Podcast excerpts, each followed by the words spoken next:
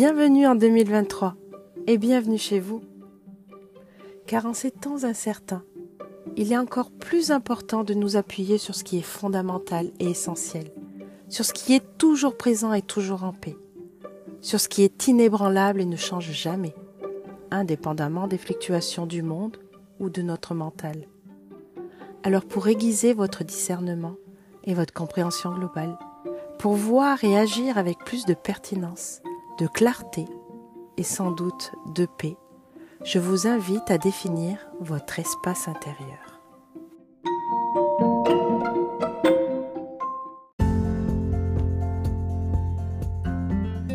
Bonjour à vous et bienvenue dans le podcast de Cœur à Plume. Je m'appelle Cécile, je suis art thérapeute. Je suis donc facilitatrice d'instants de vie uniques par l'exploration de votre potentiel créatif.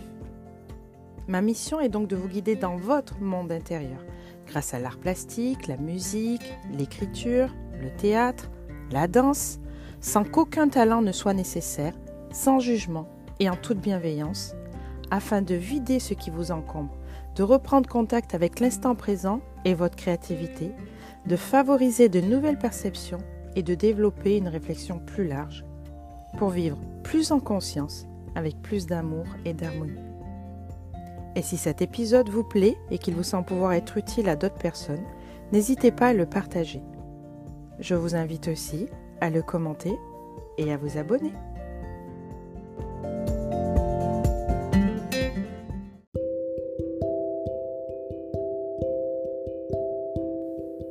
Définir son espace intérieur, c'est ne pas confondre contenant et contenu. Le contenu de l'espace intérieur, ce sont les sentiments qui nous animent, l'affrontement hum, entre notre moi authentique et les événements extérieurs. Nos sentiments font seulement partie de nous en surface, car ils sont transitoires et sont façonnés par l'extérieur. Par exemple, la colère qui m'anime face à une injustice ne fait pas partie de mon moi authentique. Ce qui est mon moi authentique, c'est la place que je laisse à ma colère, la disponibilité que j'ai pour elle. Au fond, je peux la laisser filer autant que m'y attarder. Les pensées parasites font le siège de l'espace intérieur. Elles sont ce que certains appellent la morale, dans la forme que nous avons intégrée pour nous-mêmes, jusqu'à croire quelle est notre conviction. Et certaines convictions sont ancrées si profondément en nous que nous les imaginons être une partie intégrante de nous-mêmes. Prenons l'exemple de la vocation pour un métier. Si nous pensons que c'est le feu sacré qui brûle en nous, il faut tout de même vérifier qu'il ne s'agit pas, par exemple, de rêve de nos parents ou du résultat du conseil d'un professeur. Cela ne le discrédite pas, mais le remet simplement à sa place dans notre existence. Nous avons tendance à nous identifier, à nous confondre avec ces deux mouvements éphémères que sont les sentiments et les pensées parasites. Mais nous sommes, bien plus simplement, et avant toute chose, un espace vierge, une page blanche. Nous croyons être nos sentiments, et nous nous décrivons par cela. Mais ces sentiments ne sont que provisoires et en marge de notre moi authentique. Ils sont façonnés par le monde extérieur, par la morale, autrui, l'air du temps et bien d'autres facteurs. L'espace intérieur est le contenant de ces sentiments, notre psychisme et tout son potentiel. Alors, définir son espace intérieur, c'est définir la place que nous laissons aux sentiments et aux pensées parasites. C'est l'ensemble de notre esprit, cet espace accueillant, le champ de tous les possibles. Et en en traçant les limites, nous parvenons à être au monde avec toute la force que nous permet la simplicité. C'est l'intérieur du cercle que nous traçons qui est la limite entre nous et le monde. C'est par exemple la frontière affective et émotionnelle que nous mettons dans notre esprit face à ce qui nous affecte, qui nous empêche d'avancer, d'être nous-mêmes.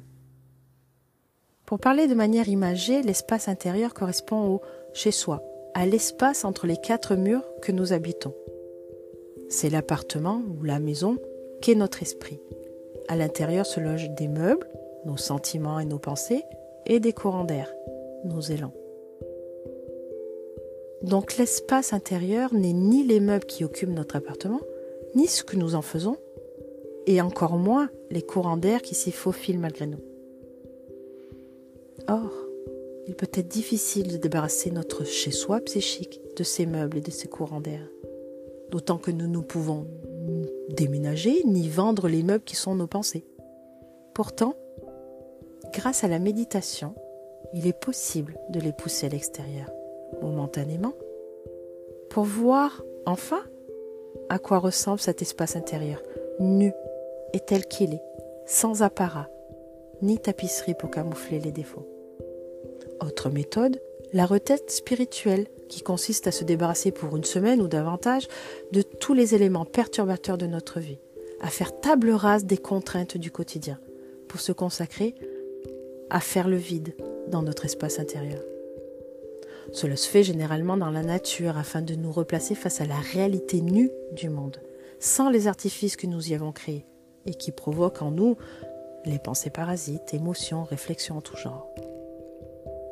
Alors les caractéristiques de notre espace intérieur émergent naturellement. Ce sont des solutions qui ont le mérite d'être assez radicales pour prendre conscience de sa propre conscience. Ainsi, connaître la physionomie de notre appartement, une fois débarrassé de ses ornements, c'est se connaître et accéder au calme.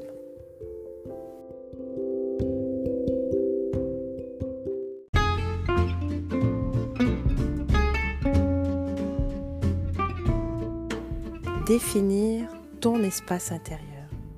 C'est ce chez-toi psychique qui est le reflet du toi authentique. Et c'est dans cet espace qu'il est possible de trouver le calme intérieur. À quoi ressemble-t-il? Quels en sont les contours? Est-il lumineux ou bruyant? Trouver des images de ton espace intérieur, c'est déjà prendre conscience de ta propre conscience. C'est commencer à identifier qui tu es. Et cette simple identification est essentielle pour atteindre le calme intérieur. Plus de questionnements, mais des réponses simples. Plus d'éléments parasites extérieurs, mais des certitudes c'est le calme plat, celui qui te permet d'être au monde sans complications. La méditation est une solution immédiate. En visualisant cet espace intérieur, ce chez-toi psychique, tu peux te débarrasser de tes meubles et tenter de comprendre l'organisation de l'appartement. La retraite spirituelle permet de te débarrasser physiquement des entraves au calme qui t'empêchent d'identifier ton espace intérieur. Et comme toujours, si tu le souhaites, si tu en as besoin, si tu ne sais pas par où commencer, je suis là pour t'accompagner à faire le premier petit pas pour apaiser ton âme à l'intérieur de toi.